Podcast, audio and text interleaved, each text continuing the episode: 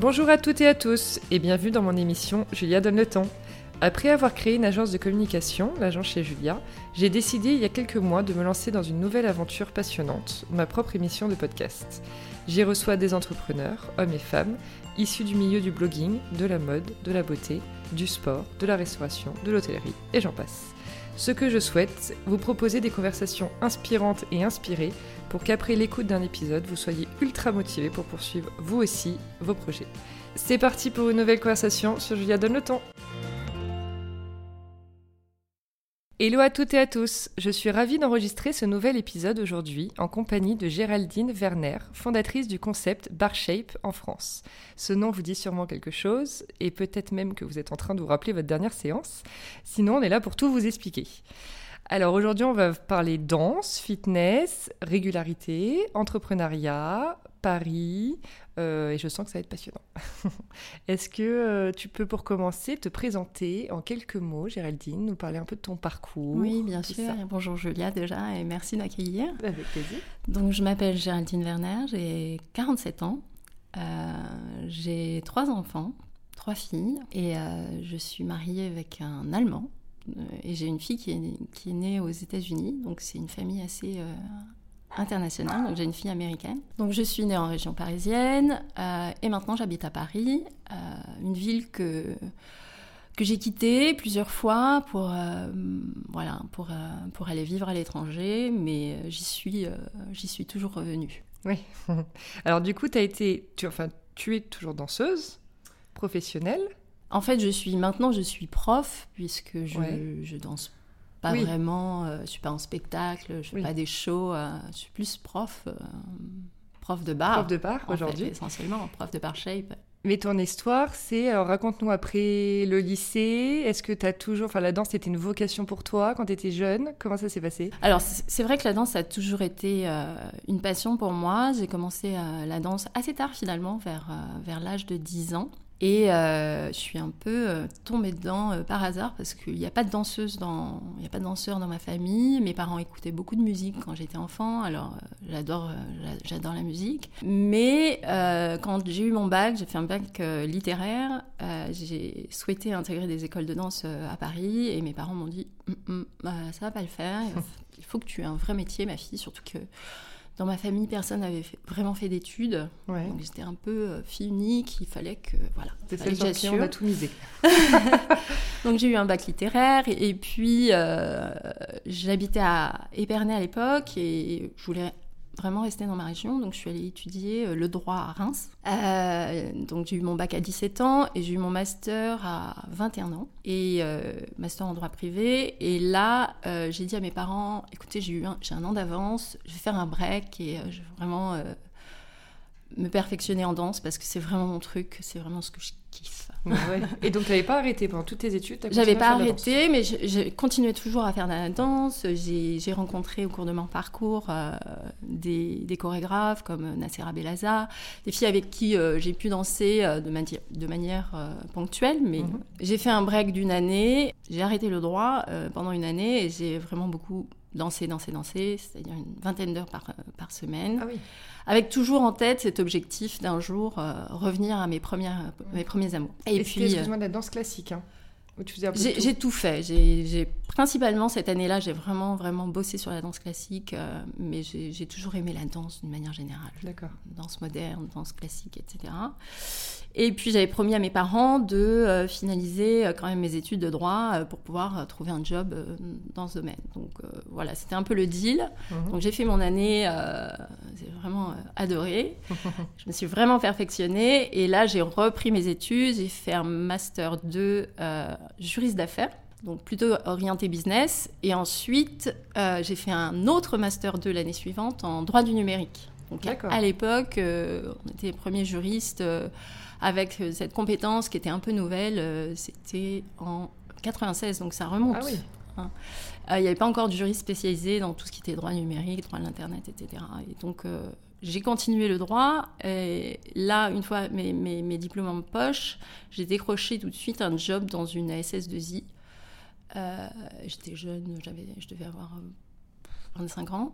Et euh, j'ai évolué assez rapidement. J'ai eu un poste de responsable juridique. Euh, l'entreprise a été introduite en bourse, etc. Donc euh, voilà, j'étais Ah oui. une vraie working girl pendant une, une grosse partie de ma carrière, pendant une dizaine d'années. D'accord. Mais j'ai jamais arrêté la danse. Donc voilà, entre donc juriste le jour, Ouais. working girl le jour. Et voilà, euh, ma vie euh, le soir, euh, c'était euh, c'était le centre de danse du Marais à l'époque. Euh, J'allais tous les soirs au centre de danse du Marais. Ah oui, tous les soirs. Pratiquement. Enfin, fou. j'ai- j'avais pas d'enfant. C'était ouais, ma passion. Le week-end, c'était pareil. Et puis à un moment, vers 27 ans, je me suis dit, bon, c'est clair, il y a quelque chose qui t'attire plus que tout, c'est la Ouais. danse. Euh, J'avais fait le tour euh, quand même de mon métier, en fait, euh, de juriste. Mhm. C'est dingue de dire ça à 27 ans, mais je me voyais pas rester encore euh, jusqu'à euh, la soixantaine dans ce métier-là. Oui. C'était passionnant, franchement, franchement vraiment, euh, vraiment super passionnant. Je pouvais pas rêver mieux en tant que voilà un poste à responsabilité, etc. Mais je me suis dit bon, il y a quelque, chose à faire, Euh, donc j'ai décidé de passer en candidate libre. L'examen d'aptitude technique au diplôme d'état de prof de danse que j'ai eu. Ouais, forcément. Et puis là, je me suis dit, bon, Il y a un truc. il y a un truc. Euh, je- donc, j'avais pas encore mes enfants et je me suis dit, il faut que tu, voilà, il faut que Oui, tu fasses que ça avant d'être, euh, parce qu'après, ça sera beaucoup plus compliqué.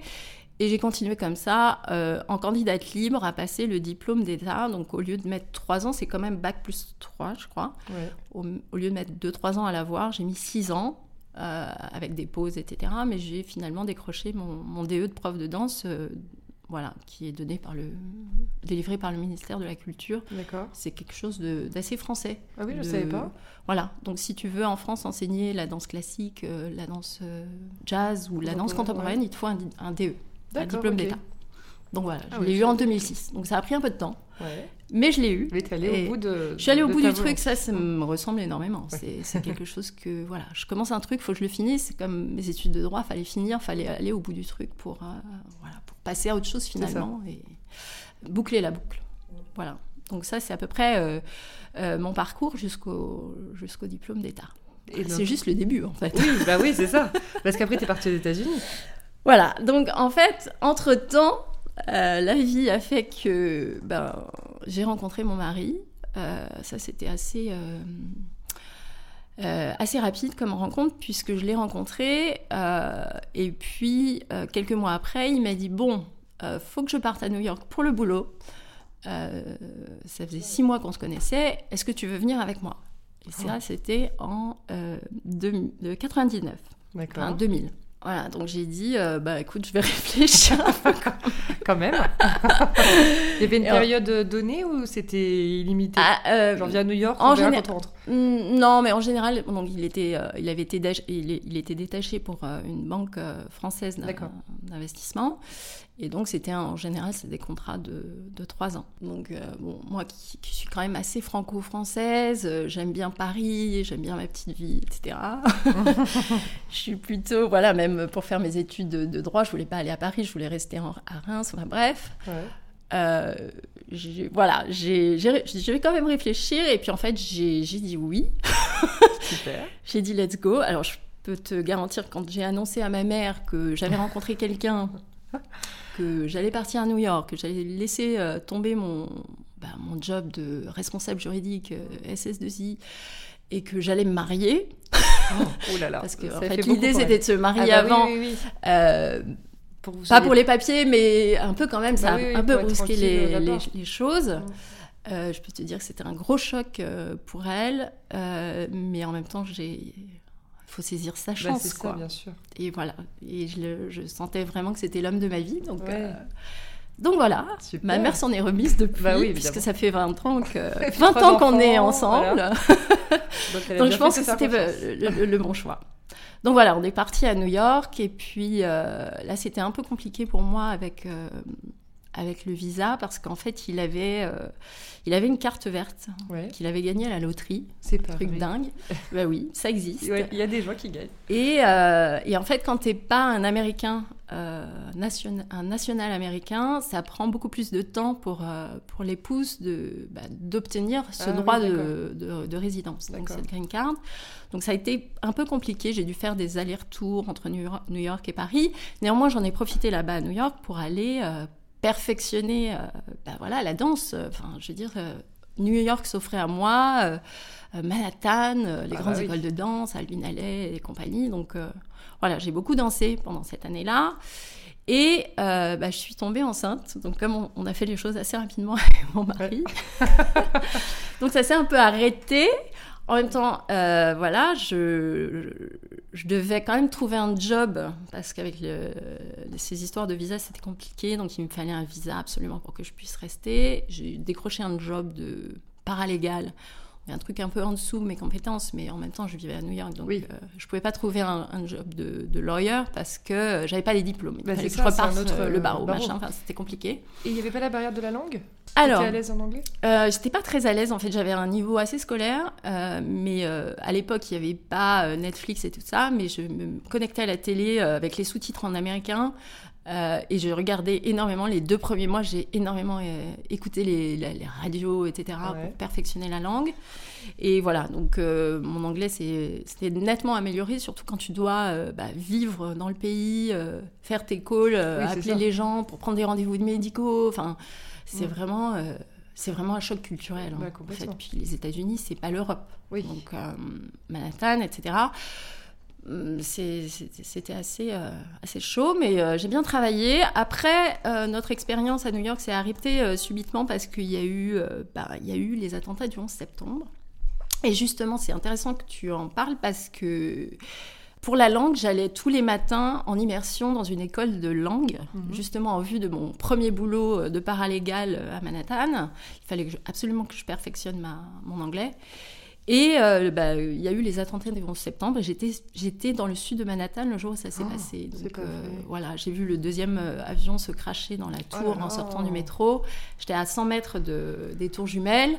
Ah, donc. Euh, et ça, ça explique quand même mon parcours ensuite. Ah bah, bien sûr. Donc, trois heures bloquées dans les embouteillages. Je suis montée dans un taxi. Les, tours se sont écroulées.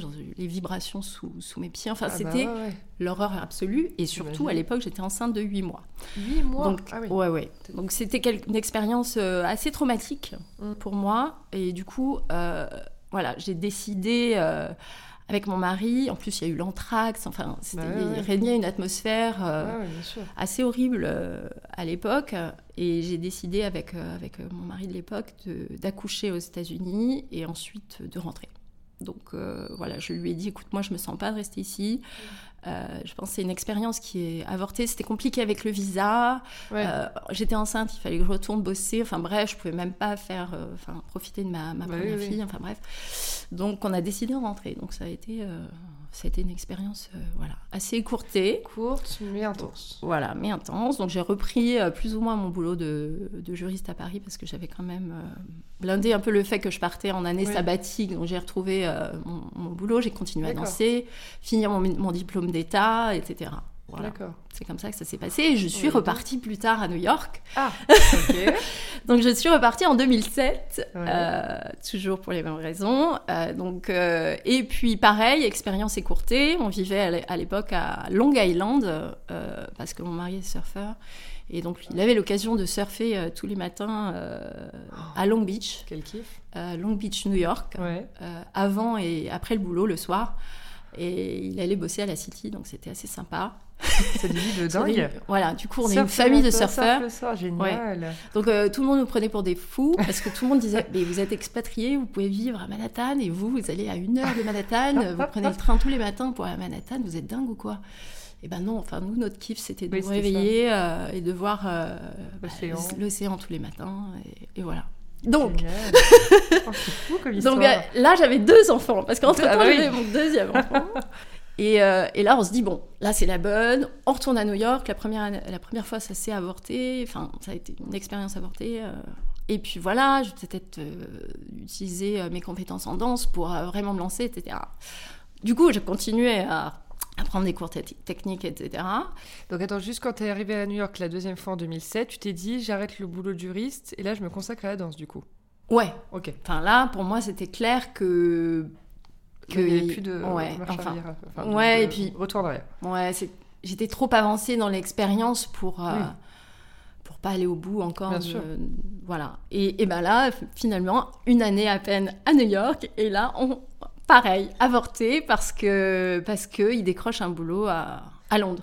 Ah oui Donc voilà, nous voilà partis à Londres. Et puis là, on s'est installé à Londres. Euh, j'ai fait ma troisième fille. Bon, Ouais. bah, voilà, du coup, j'ai eu un parcours euh, je- qui a jonglé entre les déménagements, les containers, entre la- l'océan. Bah ouais. Enfin bref, c'était Oui, une un aventure. Les dix dernières années, c'était vraiment une aventure. Ouais. Et on s'est installé 4, ans euh, à Londres. Là, on s'est vraiment posé le temps, euh, vraiment de... On a eu le temps, si tu veux, de recréer une vie là-bas, Oui. parce qu'on n'avait pas eu le temps de faire à New York. Et j'avais plus envie de partir quand il a fallu repartir en 2011. Ouais. Voilà. Bon, là, Donc voilà. Paris, Paris depuis 2011. Ouais, ouais, voilà. de- depuis fin, euh, fin de 2011, 2012, ouais. D'accord. C'est Paris. Et, Et tu là- repartirais euh, là Parce qu'on est en 2019, Mmh. donc euh, ça fait ouais, 20, en 2020, pardon. Ouais.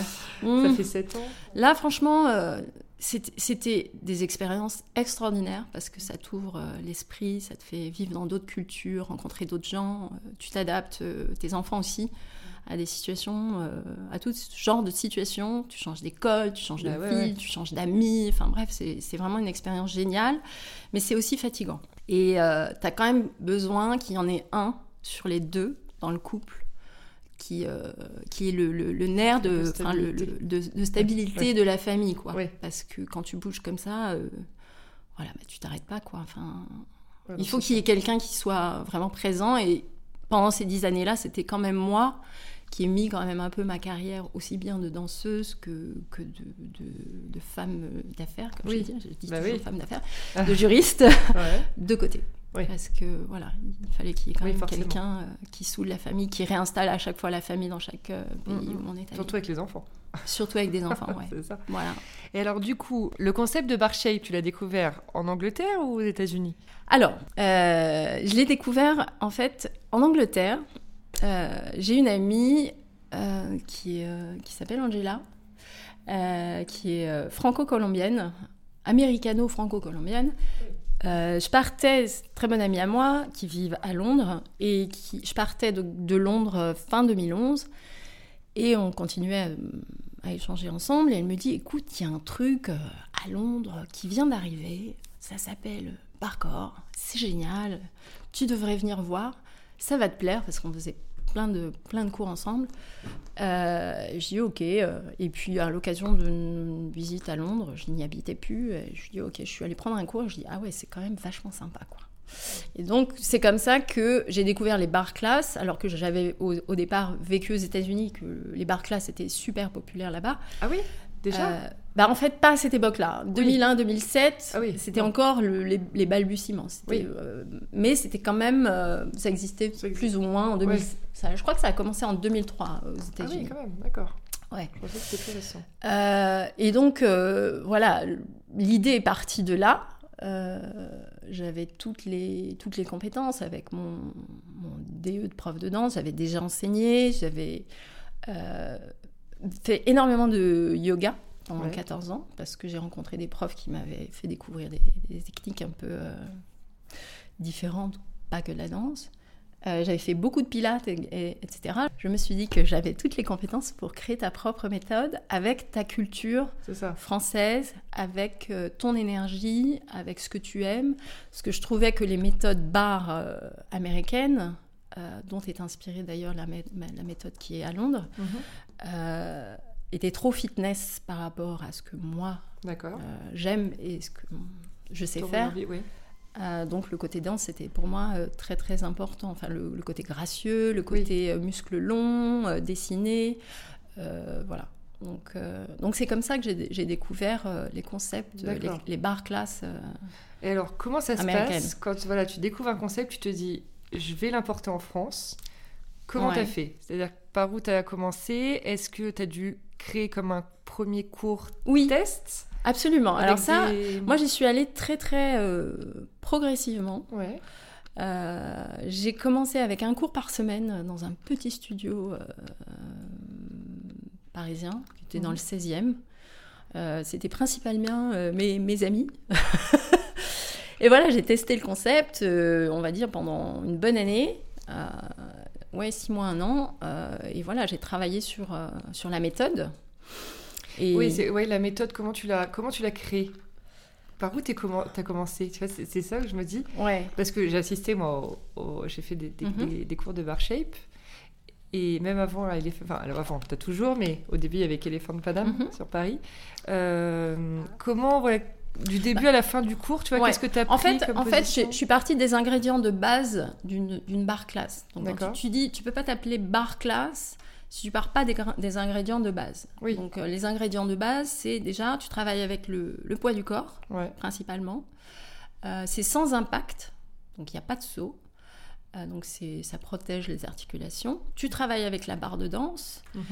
Et tu travailles sur des mouvements euh, de faible amplitude que tu répètes pour fatiguer euh, et, euh, les zones cibles, c'est-à-dire les fessiers, les abdos, les bras et les cuisses. D'accord. donc, amener ces, ces, groupes musculaires jusqu'à leur point de fatigue, le, voilà, la burn zone, et ensuite les étirer pour les allonger. Donc ça, c'est déjà les ingrédients de, de base d'une barre classe. Ok. Ensuite, ce sont des exercices euh, chorégraphiés sur le rythme de la musique. Euh, et en général, chaque classe est différente pour éviter l'ennui euh, et puis pour surprendre tes muscles à chaque fois et pour voilà, progresser rapidement. Donc, donc ça, c'est le, voilà, les ingrédients de base de la barre classe. cette alternance entre les exercices au sol, à la barre, au poids du corps, et puis tu utilises aussi des petits accessoires légers comme euh, les ballons, euh, les, élastiques, etc. Après, voilà, tu, tu, mets ça dans ta, ton concept de base, sinon tu peux pas t'appeler barre. Évidemment.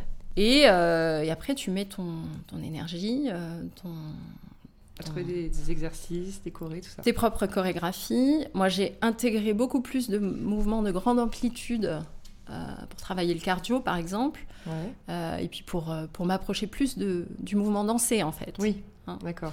Donc euh, ça, dans les bar classes traditionnelles américaines, tu as des tout petits mouvements répétés, répétés, répétés, jusqu'à ce que ton muscle tremble. Oui. Euh, il y a ça aussi chez moi, mais il y a aussi des mouvements de, grande amplitude, euh, etc. la musique est très importante. Tous mes coachs sont des, sont des danseurs, donc c'est vraiment un cours de, sport hybride enseigné par, par des danseurs à des, à des amateurs, en fait, à des, des, femmes de tous horizons, mm. de tout parcours. Voilà. Et ce qui est dingue avec ce sport, moi j'ai une copine à Londres qui en a fait avant l'été. c'est toujours deux mois avant l'été, on pense au bikini body, on fait attention à ce qu'on mange, je fais beaucoup de sport, tout ça. Et elle me faisait, parce qu'elle elle allait quatre fois par semaine. Bon, du coup, à Londres, c'était barre-corps. Mhm. Et elle m'a dit, un été, Julia, il faut que tu fasses la même chose. C'est incroyable, mon corps a changé. C'est ça. littéralement, voilà, mes muscles sont plus longs, euh, je suis hyper fitée, on voit mes abdos, euh, mes fesses on a les fessiers euh, qui remontent. Et du coup, je m'étais dit, mm. allez, allez j'y vais. Et alors, moi, je t'avoue que j'en ai fait plusieurs, mais mm-hmm. parsemé, parce que moi, j'ai un souci, c'est que j'ai du mal à me. Si vu que je suis pas à côté, j'ai du mal à me à être régulière, on va dire, sur un sport qui est pas en bas de la rue. Mais comme, comme beaucoup de gens. Ouais, c'est bon, c'est voilà, le seul seule chose qui m'ennuie. Mais, euh, mais j'adorais être régulière parce que je pense que c'est évidemment plus facile. Plus tu fais, plus c'est facile. Enfin, plus c'est facile. Plus tu as de facilité en tout cas à faire les exercices. Absolument. Euh, et moi, j'ai fait de la danse classique pendant 15 ans et du jazz aussi. Euh, et j'ai retrouvé plein de choses. Tu sais, le, concept de s'étirer, les, les, positions des pieds en première, seconde, tout ça, les grands. Les, quand tu descends, les les grands pliés. Les grands pliés, merci. J'avais déjà oublié le nom. Les grands pliés. Et j'avais adoré euh, retrouver le côté danse classique dans les cours. Comme beaucoup de, de, nos, de nos élèves et de nos clients. Oui, j'imagine. Et c'est vrai qu'il y a c'est un vrai mix entre parce que tu t'étires autant qu'au yoga, tu as mm. besoin de souffler aussi, donc ça te fait travailler ta respiration. Euh, tu as un côté un peu euh, gainage qui te fait penser au pilates et la danse classique. Enfin, je trouve qu'il y a un vrai bon mix et j'adore la musique. Les bonnes musiques, elles sont toujours hyper cool. Donc tu as essayé d'autres techniques? Tu as essayé Bar Shape J'ai essayé Bar Shape, évidemment. Plus que. Bah, j'ai essayé que Bar Shape, en fait. Ouais. Donc, bah, du coup, c'est intéressant ce que tu dis parce que tu parles du souffle. Oui. Tu parles de la grâce.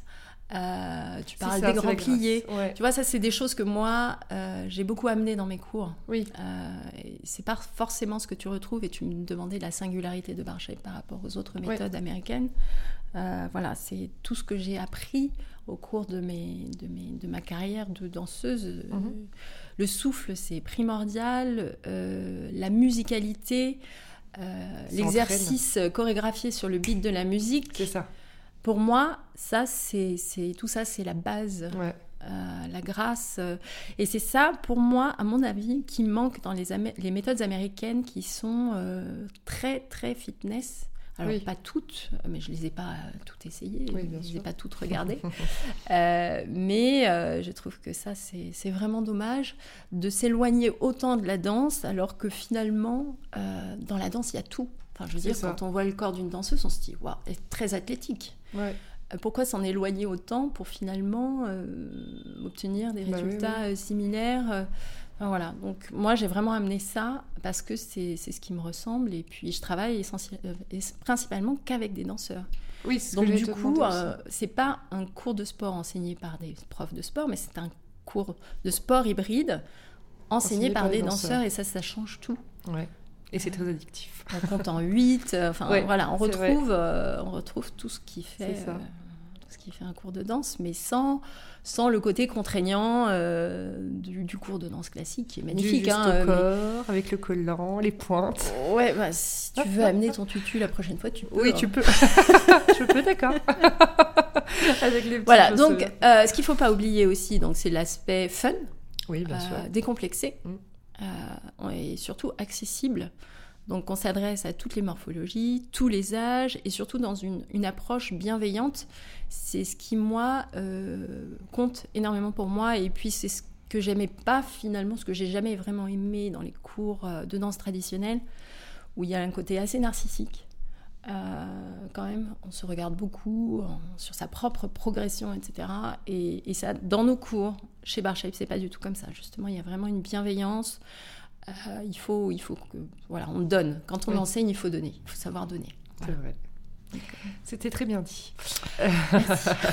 Alors, du coup, pour revenir à ce que tu disais, que tu as, fait un an de tests auprès de tes amis Mhm. de cours de marché. Enfin, tes amis, Ouais, j'imagine un quand même six mois. Six mois, voilà. Oui, voilà. J'avais déjà beaucoup réfléchi à la structure du cours. Ouais. J'ai défini, j'ai défini vraiment un format de cours euh, que je reprends à chaque, euh, à chaque fois.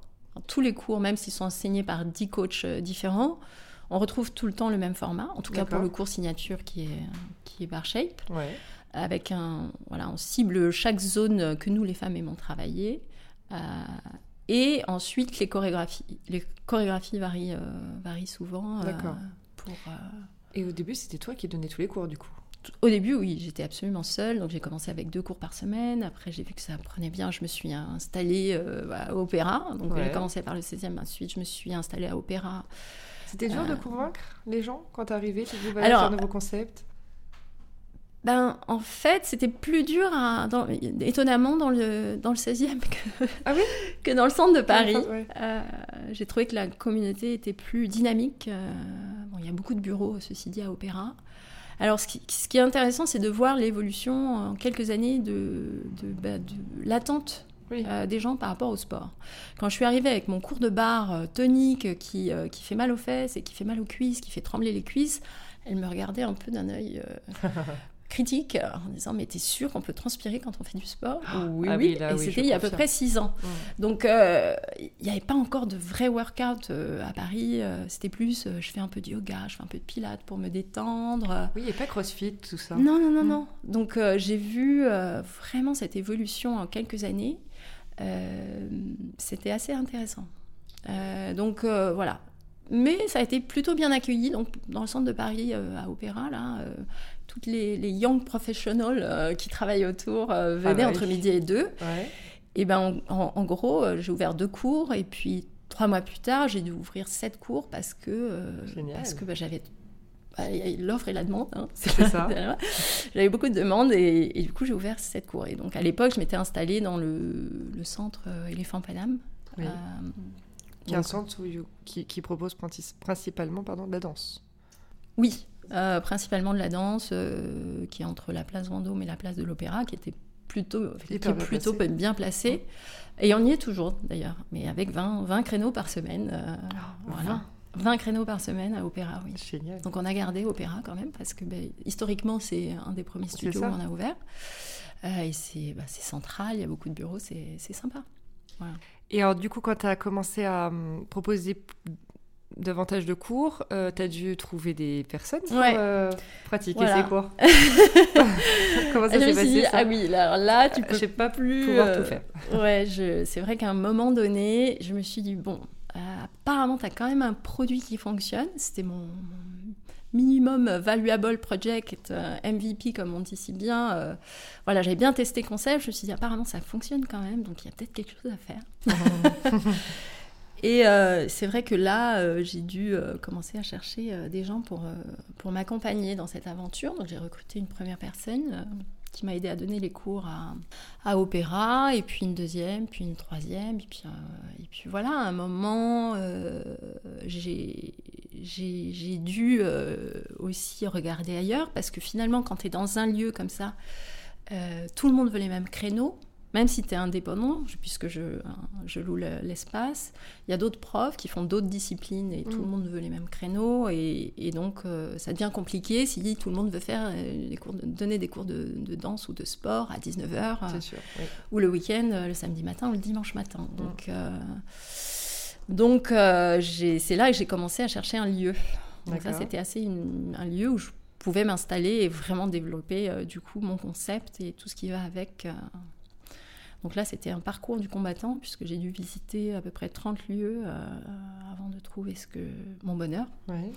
Parce que pour moi, la localisation était très importante. Euh, Le fait qu'il y ait une vitrine sur rue, c'était important. Et puis, je voulais un lieu atypique, euh, charmant, Mhm. euh, à l'image des, des, des- des boutiques fitness studio euh, californiens et, Oui.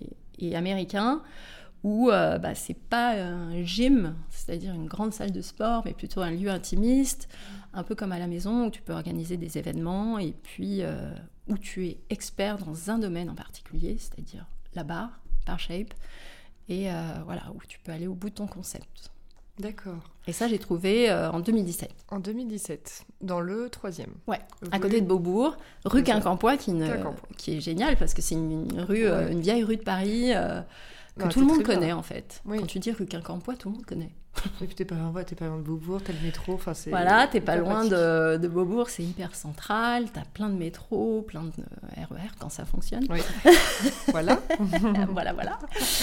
Et puis c'est un quartier qui est en pleine euh, mutation. Euh, t'as la bourse, euh, la bourse de, conne- la bourse de commerce qui va, qui va ouvrir son, avec la fondation Pinault là, qui va ouvrir son musée d'art contemporain euh, D'accord. Au printemps. Enfin, il y a beaucoup de marques euh, génialissimes dans le, Dans le coin. le monde euh, health, food, Oui. Ouais. beauté qui s'installe dans le troisième, donc ça c'est plutôt bien. Top. Euh, voilà. Et le 16e, tu l'as gardé, tu l'as ré- réouvert après Voilà, tout 16e, j'ai... pff, ça n'a jamais vraiment pris euh, dans l'école où j'étais. Donc, euh, c'était un, pareil, un espace que je louais euh, rue Lauriston. À l'époque, ça n'a pas fonctionné, donc j'ai laissé tomber. Et puis, je me suis réinstallée dans le 16e euh, l'année dernière, enfin, il y a un an et demi, début d'année 2018, euh, à côté de rue Longchamp à côté de Trocadéro, entre Trocadéro et Victor Hugo. Et là, on a 11 créneaux par semaine. C'est pareil, on est indépendant, c'est un espace que je loue. euh, Juste voilà.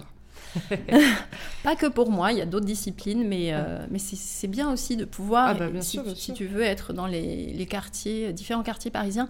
Parce que comme tu, tu le disais tout à l'heure, euh, si le sport n'est pas local, Oui. euh, pour la motivation, parfois, c'est compliqué. Il ouais.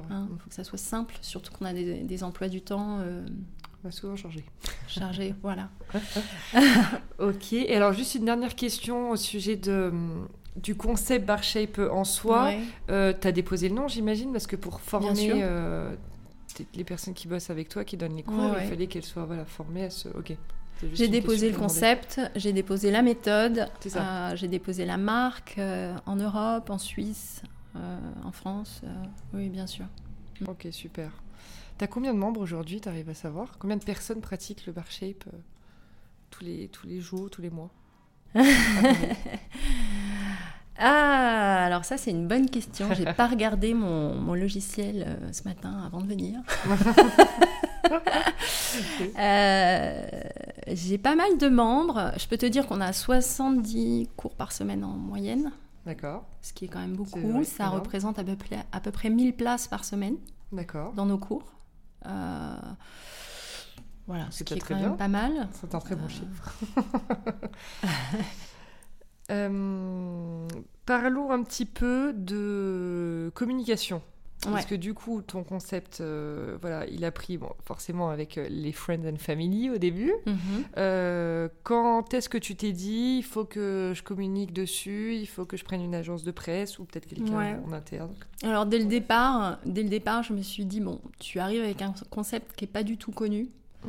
Euh, va falloir déjà que tu te mettes en avant sur avoir un beau site, essayer de te mettre sur les réseaux sociaux tout de suite. Donc j'ai fait appel à une voilà par- parmi mes connaissances, euh, je travaille avec une euh, voilà deux, deux- deux femmes Ouais. euh, qui travaillaient dans la com, une américaine et une française qui était au- elle aussi euh, ancienne expatriée. Euh, et elles m'ont aidé à définir le nom, définir la marque. elles m'ont formé sur les réseaux sociaux parce que moi j'étais un peu, j'ai un peu peur de tout ça, Ouais. mettre ma vie privée euh, à l'époque. hein, ça, remonte. Oui, oui, euh. Enfin bref, j'étais pas très réseaux sociaux. Et euh, voilà, m'ont fait un beau site et euh, on a commencé à communiquer comme ça. Et voilà, j'ai oublié ta question. Ah non, t'inquiète. Non, en termes de. Donc, oui, c'est effectivement site, réseaux sociaux hyper important. En termes de, de communication, de relations presse. Alors, relation, Ou oui, oui, tout à fait. Alors, relation presse, euh, bizarrement, au départ, j'ai pas pris d'agence de presse. Euh, j'ai un peu euh, profité de la notoriété d'Éléphant Paname, qui était quand même un lieu assez trendy et qui l'est toujours hein, d'ailleurs. Ouais. Euh, comme j'étais, voilà, j'avais un concept novateur à l'époque. personne faisait vraiment ça. Euh, ça intéressait les, les journalistes euh, et euh, ben, voilà, les blogueuses. Donc elles sont venues dans mon cours Naturellement. naturellement. Le bouche à oreille a beaucoup fonctionné et voilà, j'ai eu quelques articles de ci, de là. Et du, du coup, j'ai pas vraiment eu besoin les premières années d'avoir une agence de presse. Ouais. C'est plus tard, euh, quand j'ai ouvert euh, Beaubourg, Oui. que là, je me suis dit, bon, là, tu, tu fais quand même quelque chose d'important. Donc, Oui. euh, il faut que tu te fasses accompagner. Et, euh, et là, j'ai pris une agence de presse à ce moment-là. D'accord. Et les blogueuses, du coup, tu. Alors, les Comment tu blogueuses. travailles avec elles aujourd'hui? Les blogueuses, elles sont venues euh, donc euh, essayer Au le début. cours au début. Je pense qu'elles en ont entendu parler aussi dans la presse, justement, les premiers articles qu'on a eus. Euh, et puis, euh, ben, souvent, elles adorent, quoi. C'est ça Alors, euh, c'est rare qu'on me dise j'ai pas aimé le cours. Ça arrive, mais très rarement. Donc, euh, bah, je sais pas, il se passe quelque chose. il se passe quelque chose, donc elles reviennent, elles en parlent, et voilà. Et on invite, euh, on invite toutes les blogueuses qui sont pas encore venues nous voir à venir nous rendre visite. Ça sera avec plaisir pour leur faire essayer par Shape. euh, voilà, donc euh, bah, je travaille avec eux, avec. avec les blogueuses, bah, elles viennent nous voir, euh, elles, partagent le- elles partagent leur expérience sur le réseau. euh, c'est un win-win. euh, voilà. Oui. Ouais. C'est toi qui t'occupes du compte Instagram? Pas du tout. Alors, en revanche, au début au début, Ouais. oui, tout à fait. Oui, oui, c'est, moi qui. T'avais pas le choix. euh, ouais, ouais, j'avais pas le choix. J'ai tout fait toute seule. J'ai appris énormément et j'apprends encore euh, énormément. Mais alors, ce qui est dingue, c'est que j'apprends des choses à mes ados et ça, j'adore. C'est vrai? Ah, Ah oui, parce que du coup, quand, quand tu es tout seul à, à t'occuper de tout, Oui. hein, ce qui était Bah mon oui, cas oui. au début, ah bah, j'ai appris éno- énormément. Donc, effectivement, pendant des années, c'est moi qui m'occupais de mon compte Instagram et du coup, j'ai appris euh, sur le tas. Et maintenant, c'est moi qui apprends euh, à mes ados euh, comment poster des choses, enfin, les, les- voilà, les- les drôle. nouvelles apps, euh, et ça, c'est génial. Ah c'est trop drôle parce que c'est la même d'habitude. Ouais, c'est- trop marrant. Voilà, donc, euh, donc maintenant, non, c'est pas moi qui m'occupe de mon site Instagram, mais j'ai toujours un regard sur Oui. tout, enfin, sur tout ce que tu vois qui sort de Barchèvre, j'ai toujours un regard sur tout. Donc, Et t'as un compte perso? Non. J'ai oublié. Non, hein, voilà. Non, non, j'ai. Alors, ça, c'est vraiment quelque chose que, que j'ai décidé, mais sans vraiment me forcer, hein, Oui. depuis le départ. Euh, je voulais pas mettre ma vie euh, personnelle en avant Ouais. euh, sur les réseaux sociaux. Ça, c'est un choix vraiment perso. Tous les comptes que j'ai perso, c'est j'y étais obli- obligée pour créer mes comptes pro. Oui. En gros. Et ce que je compte, ce que je poste sur le perso, c'est du pro. Oui, Donc en ça. gros, euh, voilà, je, je trouve que ben, Instagram, c'est- génial Oui. euh, pour faire des rencontres dans le business, etc. Mais en même temps, je, voilà, je trouve que c'est extrêmement chronophage et, et voilà. T'es pas à l'aise avec le côté vie privée euh, Non, non, que parce que ben, non, voilà, c'est c'est pas. euh, Puis je pense que ma vie est vraiment pas assez intéressante. non, je plaisante, Ah mais non, ça, non, non, non, c'est pas vrai. non, non, non, c'est pas vrai. En fait, non, c'est vraiment un choix personnel. J'ai pas envie de- d'exposer ma vie perso. Oui, je, je trouve comprends. que je trouve que le, le, le compte pro remplit son rôle et, et c'est pas moi en fait. Oui, oui. Donc à partir du moment où c'est pas C'est ça, moi, t'es pas à l'aise et que t'as pas à l'aise, j'ai pas envie, pas envie. euh, donc euh, non, non. Donc c'est bien. J'en ai pas ressenti le besoin C'est ça, voilà. Et je pense que je peux m'en priver, euh, m'en passer. De t'en passer, ouais. Ouais. Donc du coup, et donc t'aimes, t'aimes bien quand même avoir un œil dessus, bon, parce que c'est Oui, oui, bien sûr. ta marque, donc c'est sûr. Oui, bien sûr. Mais, euh, mais tu te verrais pas du tout t'en, t'en occuper tous les jours et voilà, c'est, c'est pas quelque chose. Bah, en fait, si j'avais ce boulot-là, je trouve ça super sympa Ouais. de prendre des photos, de reposter, de, trouver du contenu. Je trouve ça hyper intéressant. oui, Mais enfin, je veux dire, j'ai beaucoup d'autres choses à faire. euh, Oui, bien donc, sûr, euh, donc voilà, euh, je, je préfère prendre quelqu'un qui va s'en occuper euh, Oui. Pour moi. correctement. Ouais, ouais, absolument. Super. Euh, parlons un petit peu aussi d'entrepreneuriat et de Ouais. vie de maman. Ouais. Alors, tu me disais, parce que du coup, euh, voilà, les, les- la- sur la fin du podcast, j'aime bien poser des questions Mhm. depuis euh, bon, le dernier épisode, hein, donc c'est récent, euh, mais des questions sur euh, le développement personnel, donc Ouais. le- la vision du succès, la vision de l'échec, euh, la gestion du stress, tout ça. Ouais. En tant qu'entrepreneur et du coup maman de trois filles qui ont 18, 18, 15 et 11. et 11, Mhm. euh, Est-ce que tu as trouvé ça plus difficile d'avoir, de gérer ton business en tant qu'entrepreneur ou alors, tu l'as pas fait forcément en Mhm. Si tu as été salarié maman à un moment donné, Oui, oui. C'était salarié, Euh, ouais, dans mon ancienne voilà. vie. Ouais. Est-ce que c'est plus difficile? Est-ce que pour toi c'est un luxe plus qu'une difficulté? Un luxe d'être euh, Entrepreneur, entrepreneur. et maman de pouvoir gérer ton temps, Euh, choisir oui. quand tu. Ouais, euh, c'est vrai que en rentrant euh, de Londres, je me serais vraiment difficilement vue reprendre un, un boulot 8h, 20h dans un bureau. Donc pour moi, c'est un luxe de, de pouvoir gérer son temps. Décider de ben voilà de rentrer à 4 heures euh, d'aller à la sortie de l'école bon maintenant c'est plus le cas parce qu'elle est en sixième la dernière mais euh, j'ai pas trouvé. euh, Oui, je trouve que c'est vraiment un luxe de pouvoir gérer son temps. Oui, c'est ça. Ouais. Après, on travaille beaucoup. Oui, Euh, évidemment. on travaille beaucoup, c'est-à-dire c'est très difficile de scinder euh, la vie pro et la vie perso parce que le, le pro déborde souvent sur la vie perso. Je pense au week-end par exemple. Oui. Couper, couper complètement, euh, c'est assez C'est difficile. difficile, ouais. Surtout que moi, j'ai pas d'associé. Oui. Euh, toute je suis seule, toute euh, seule. toute seule. Euh, j'ai une équipe de 12 personnes quand même. Donc voilà, c'est parfois c'est difficile. Mm. Mais c'est un luxe. Ouais. Ouais. Et alors, t'as, hum, la vision du succès pour toi, qu'est-ce que qu'est-ce que c'est le succès? Bah, je pense que le, le succès, il est déjà avant tout personnel. Euh, je pense que c'est... euh, c'est ré- euh, le succès, c'est ré- euh, réussir à réaliser ses rêves. Je pense que c'est ça. C'est que, voilà, moi, depuis tout, toujours, je- j'avais envie de- d'être danseuse. Donc, j'ai su assez rapidement que je ne pourrais pas être danseuse, faire le tour du monde. Je suis même pas sûre que c'est ce que je voulais faire. Ouais. Mais je voulais travailler avec, euh, avec mon corps, hein, faire quelque chose en, en- En rapport. en rapport avec, euh, avec la danse. Tu t'étais imaginé entrepreneur? En fait, J'ai ta les- boîte, tes employés, tout ça? Euh, j'ai le, tempérament d'un entrepreneur. J'ai toujours été très indépendante, même dans mon boulot de salarié. Je reportais directement au CEO, j'avais pas de boss, je gérais déjà une, équipe euh, à 27 ans. Donc je pense que je, je me suis pas projetée à 27 ans entrepreneur, Oui. mais j'avais déjà euh, le, bah, le- esprit. la, la fibre Mm. d'un entrepreneur, l'autonomie, etc. Voilà, donc pour moi, le succès, c'est euh, réaliser son rêve. Ouais. C'est ça. Enfin, je veux dire, c'est pas forcément d'avoir euh, 10 studios bar shape. euh. bon, si ça va. Si, si- si- si c'est le cas, bon, très bien. pas. Et si j'arrive aussi à, à garder mon équilibre euh, et avoir mes enfants, pourquoi pas. Mais ça, Oui. j'ai pas encore trouvé l'équation Oui. euh, euh, 10 Mais je crois qu'elle est studios. pas euh, simple. non, elle est pas simple. Mais voilà, c'est ça ma vision du succès. Et ta, ta vision de, de l'échec? Alors ça, c'est beaucoup plus compliqué. bah, l'échec, c'est justement, c'est ne pas oser. C'est euh, c'est avoir envie d'un truc et passer à côté, passer à côté, à côté de sa vie.